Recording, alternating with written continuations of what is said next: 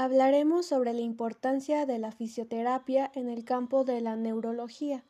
Sabemos que el paciente con una afectación neurológica es un tipo de paciente que por sus características clínicas tiende a aumentar la estancia clínica de cualquier sistema sanitario.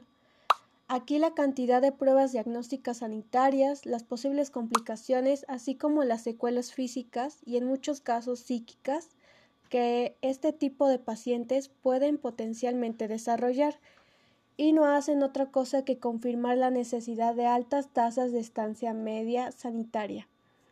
La fisioterapia, como agente terapéutico activo, debe y puede aportar su grano de arena para que la estancia media hospitalaria disminuya en los pacientes que tratamos.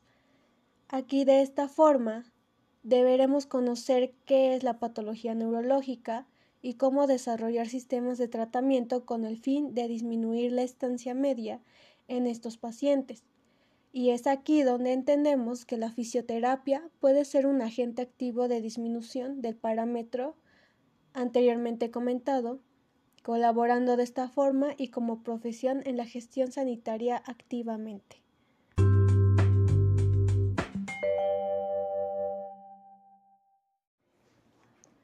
Hablaremos sobre la valoración neurológica de un paciente en fisioterapia, pero antes de hacer esto tenemos que tener en cuenta los objetivos de dicha evaluación, así como los materiales para realizar la evaluación.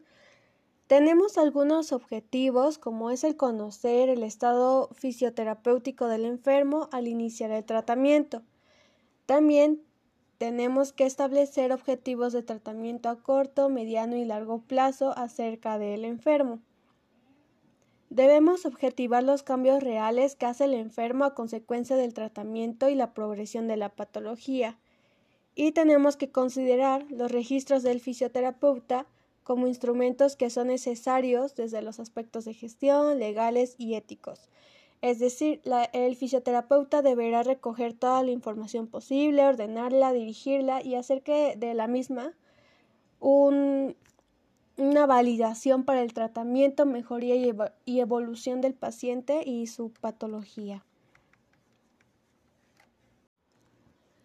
La evaluación debe ser objetiva, comparativa, simétrica, sistemática y secuencial. Es decir, eh, comparativa Debemos comparar resultados con distintas evaluaciones. Simétrica, que para ver diferencias entre el lado sano y el lado afectado. Sistemático, que sean la misma circunstancia, las condiciones deben ser las mismas para conseguir un diagnóstico más fiable y que sea secuencial, o sea, siguiendo un mismo patrón de actuación, además el orden debe ser lógico para no tener que cambiar tantas veces la posición del paciente.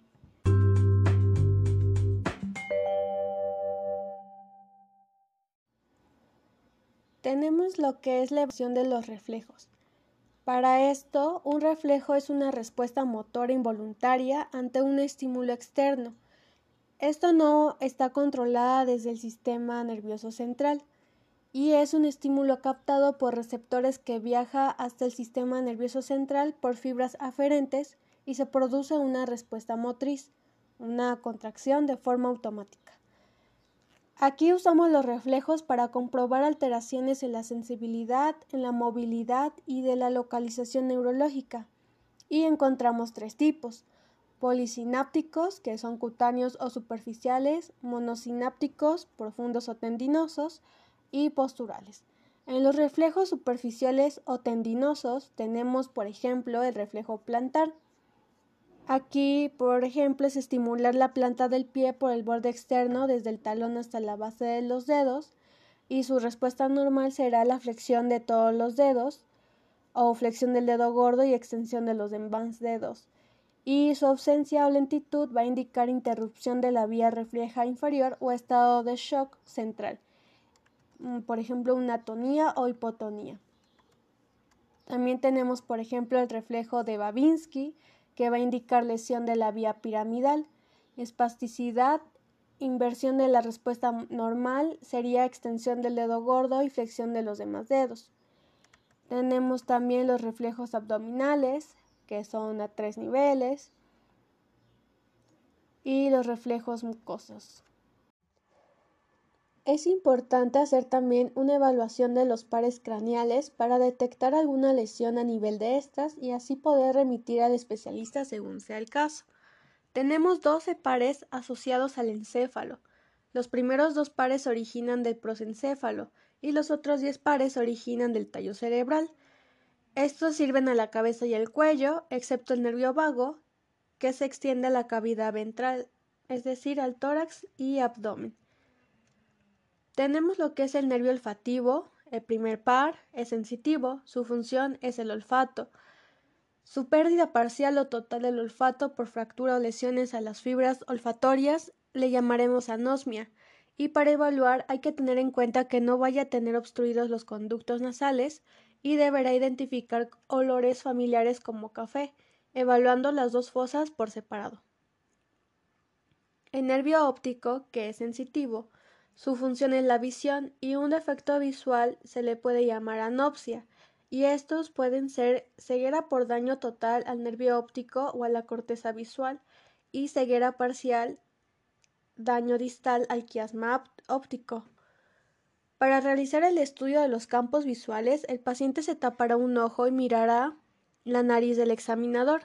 El examinador desplazará su dedo o un objeto frente al paciente, comenzando por la periferia de cada cuadrante de visión, lo irá desplazando hacia el centro de la visión.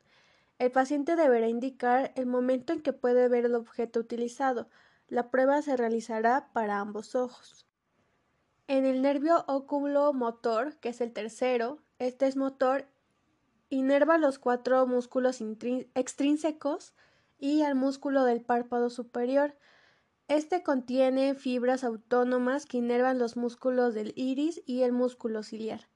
Los defectos de este nervio pueden producir parálisis del nervio. El ojo no se puede mover y rota lateralmente en descanso, llamado estrabismo lateral. Cuando se cae el párpado se llama tosis y cuando se produce doble visión hay una diplopía y problemas de enfoque. El cuarto nervio, que es nervio troclear, Lleva impulsos receptores del músculo superior oblicuo. Un trauma o parálisis del nervio causa visión doble o incapacidad para rotar el ojo lateralmente. El nervio abducens tiene la función del movimiento del globo ocular y la propiocepción.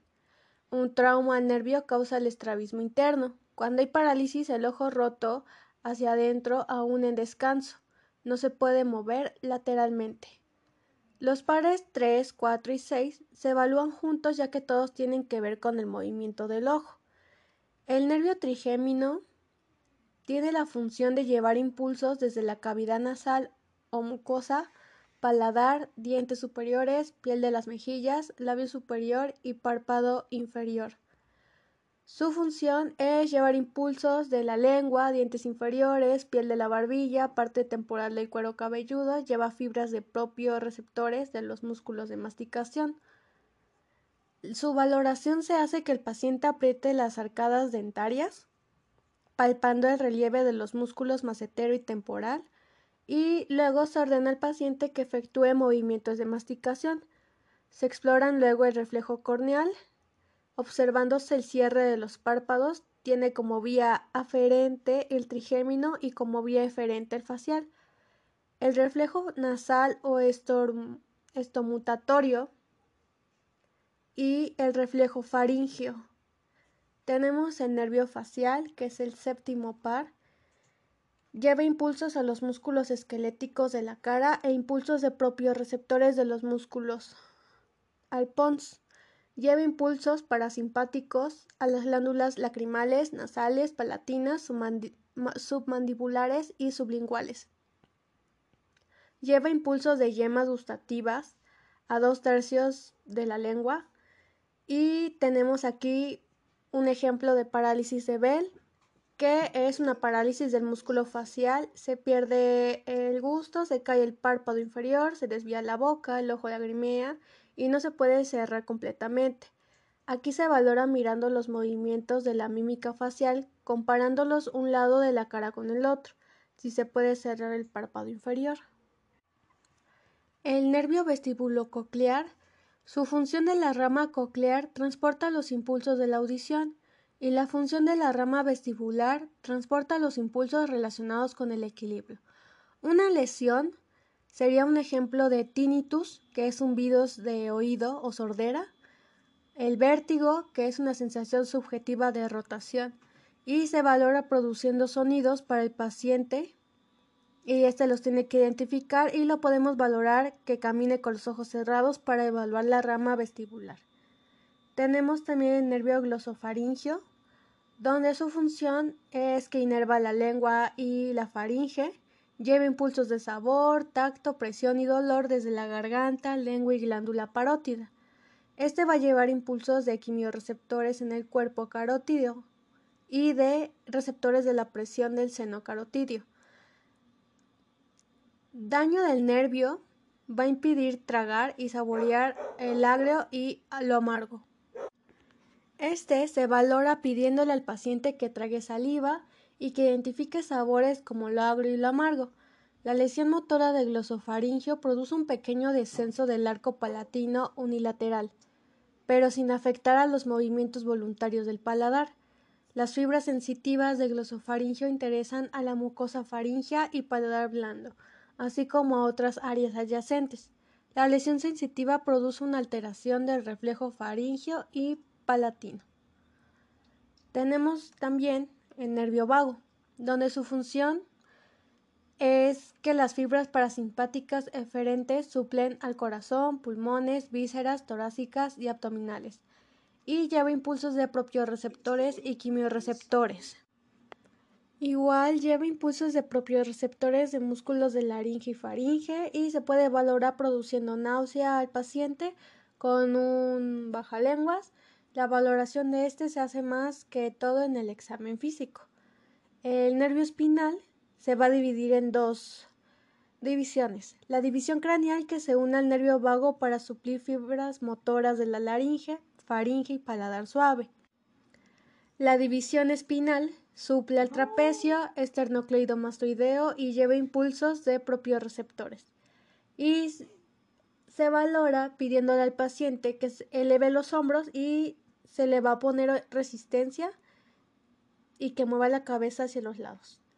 El nervio hipogloso, que es el último, tiene como función inervar músculos que mueven la lengua, permite mezclar alimento y tener movimiento de la lengua para hablar y tragar. Lleva impulsos de propios receptores hasta la médula y este se va a valorar pidiéndole al paciente que mueva la lengua de lado a lado o poniendo una resistencia. Tenemos lo que es la historia fisioterapéutica, donde aquí se va a realizar para identificar dificultades del paciente que no encontramos en otras exploraciones de otros especialistas. Hay partes de la historia de fisioterapeuta como es el anamnesis, donde vienen los datos personales, el registro de antecedentes, los antecedentes familiares, antecedentes personales. También tenemos lo que es la observación del paciente, donde está la inspección y la palpación, la exploración neurológica fisioterapéutica específica. En esta parte vamos a evaluar fundamentalmente aquellos patrones que refieren a la estática y dinámica del paciente. Las referencias a la estática se basarán en actitudes posturales en distintas posiciones, ya sea en cama, sedestación, bipedestación.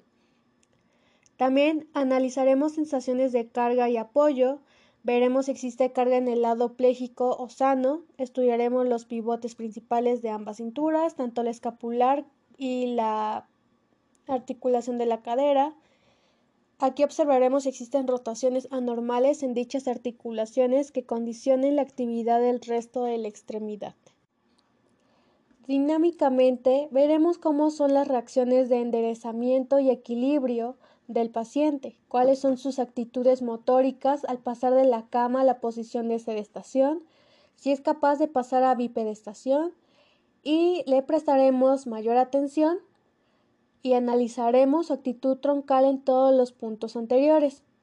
La evaluación neurológica inicial debe realizarse en una única sesión, sin olvidarnos que existe una variación de magnitud de los síntomas de un día para otro o incluso entre horas. Hay que hacer una evolución inicial, pero no única, y evaluación a lo largo de las sesiones a intervalos regulares. En resumen, se deberá realizar una observación global del paciente y la detención de déficits cognitivos. Tenemos en la observación del paciente la inspección y palpación y aquí vamos a incluir datos como es el peso, talla, frecuencia respiratoria, frecuencia cardíaca, tensión arterial, trofismo, deambulación, tipo de marcha, movimientos involuntarios, el aspecto general del paciente. En la actitud postural nos vamos a fijar en la postura del paciente encamado, incidiendo en las siguientes posturas, como es la postura de corticación, que es una lesión media y o superior y la postura de descerebración, que es una lesión más superior. Estas dos posturas son de diferente repercusión y se van a diferenciar por su diferente posición en los miembros superiores. Para ello, también tenemos algunas, algunas escalas, algunos, algunos test que se utilizan para valorar las funciones superiores, como es la exploración cognitiva global de Mini Mental Test. También en la evaluación del movimiento, aquí va a ser diferente a otras áreas, porque en otras áreas se refiere a la amplitud articular y aquí en neurología se refiere a la motricidad voluntaria y el tono muscular, el rango de movilidad activa y pasiva en diferentes partes del cuerpo, posturas habituales que adopta el paciente. Igual evaluaremos lo que es el tono y tendremos la evaluación del estado muscular en actividad, es decir, la motricidad voluntaria. También prestaremos mucha atención en la evaluación funcional. Aquí va a ser importante ver cómo realiza el paciente la función en cuestión para checar la calidad del movimiento. Aquí es importante la calidad del movimiento porque en el paciente neurológico sin tratamiento tendería a funcionalizar pero con patrones incorrectos que le impediría a la larga evolucionar hacia tareas más finas. Si reeducamos el movimiento se va a conseguir una mejor evolución de mejor calidad. Tendremos también la evaluación de la coordinación estática y dinámica. Para esto definiremos lo que es la coordinación, que es la capacidad de realizar movimientos voluntarios con precisión y seguridad es la habilidad de mezclar adecuadamente los componentes de los componentes básicos de extensión y flexión, asociar unos componentes de unos patrones con otros, lo cual nos permite la variabilidad de movimiento. Para ello existen requisitos para una buena coordinación, como es la buena combinación de movimientos, buen equilibrio y ser capaz de estabilizar una parte mientras la otra realiza el movimiento. Tenemos las evaluaciones del equilibrio, las evaluaciones de la sensación y de la fuerza muscular.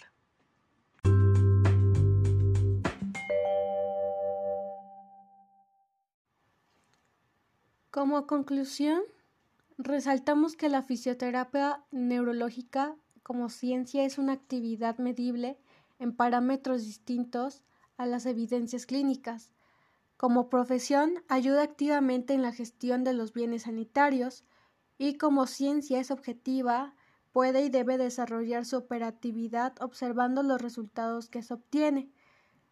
Y como profesión debe desarrollarse desde un punto de vista analítico bajo la influencia de la gestión crítica. De esta forma no se perderá capacidad como agente activo de salud.